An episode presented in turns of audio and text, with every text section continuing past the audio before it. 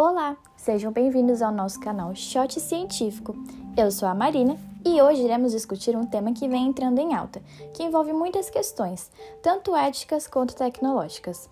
Para isso, trouxemos duas estudantes de farmácia, a Andressa e a Estefânia, que irão nos ajudar a entender melhor o assunto. Vocês estão curiosos? O tema é. A tecnologia CRISPR. Mas afinal, o que isso significa? CRISPR é a abreviação de Clustered Regular Interspaced Short Palindromic Repeats. Ficaram confusos, né? Então, traduzindo para o português, é o conjunto de repetições palindrômicas curtas regularmente espaçadas. Ainda em dúvida? Vamos ouvir as nossas convidadas e descobrir o que mais elas têm a nos dizer.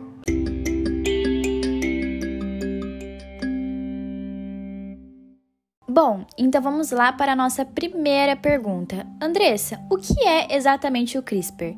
Você pode nos explicar?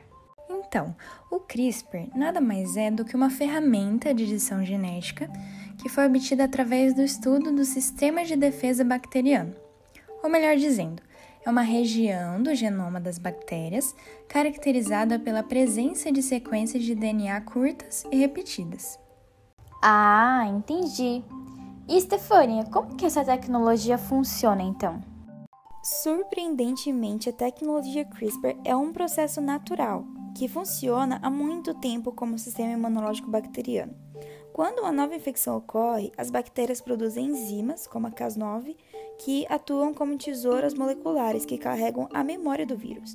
Com isso, se um novo invasor apresentar sequências idênticas a alguma dessas memórias, o material genético será picotado pela enzima. Ou seja, suponhamos que um vírus invade a bactéria. Ela reconhece o DNA exógeno e as enzimas, como a Cas9, por exemplo, cortam pedaços desse material e os introduzem em uma região genômica específica da bactéria, chamada locus CRISPR. Nas infecções virais, as bactérias que contêm esses pedaços do DNA do vírus inseridos no locus CRISPR geram um RNA a partir dessa sequência. Esse RNA vai se associar à enzima Cas e então se digerir ao DNA viral, que é então clivado e assim inativado. Foi baseado nesse mecanismo de defesa das bactérias que as, as cientistas Emanuele Carpentier e Jennifer Doudna que desenvolveram o método CRISPR-Cas9 para a edição genoma de 2012 e venceram o Prêmio Nobel de Química em 2020. Nossa, muito interessante mesmo. Mas como que isso funciona na prática, tipo dentro de um laboratório?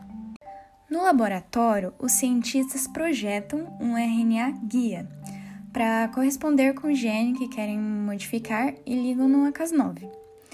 Assim como o RNA viral do sistema imunológico CRISPR, o RNA guia conduz a Cas9 para o gene-alvo e a tesoura molecular da proteína corta o DNA. Esse é o segredo do poder do CRISPR. Basta injetar a Cas9 ligada a um pedaço curto do RNA guia, personalizado, e os cientistas podem modificar praticamente qualquer gene do genoma. Realmente é muito legal.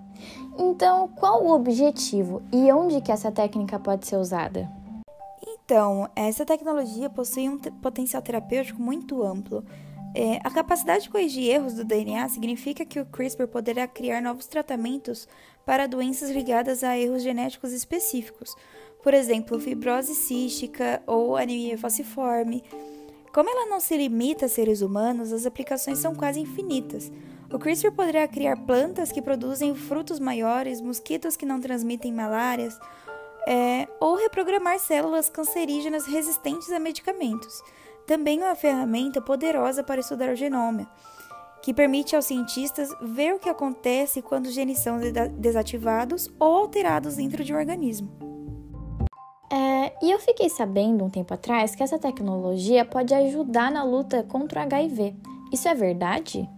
Sim, isso é verdade. É, pela primeira vez, a edição de genes foi utilizada para remoção do HIV de organismos vivos. Usando a CRISPR, cientistas eliminaram o material genético do vírus, tanto infecções agudas quanto infecções latentes em animais. É... Além disso, essa tecnologia ela pode ser usada para outros benefícios, como a autodestruição de superbactérias, redução de fertilidade em mosquitos transmissores de doenças, destruição de células cancerígenas, reversão de condições clínicas hereditárias e até a produção de biocombustível.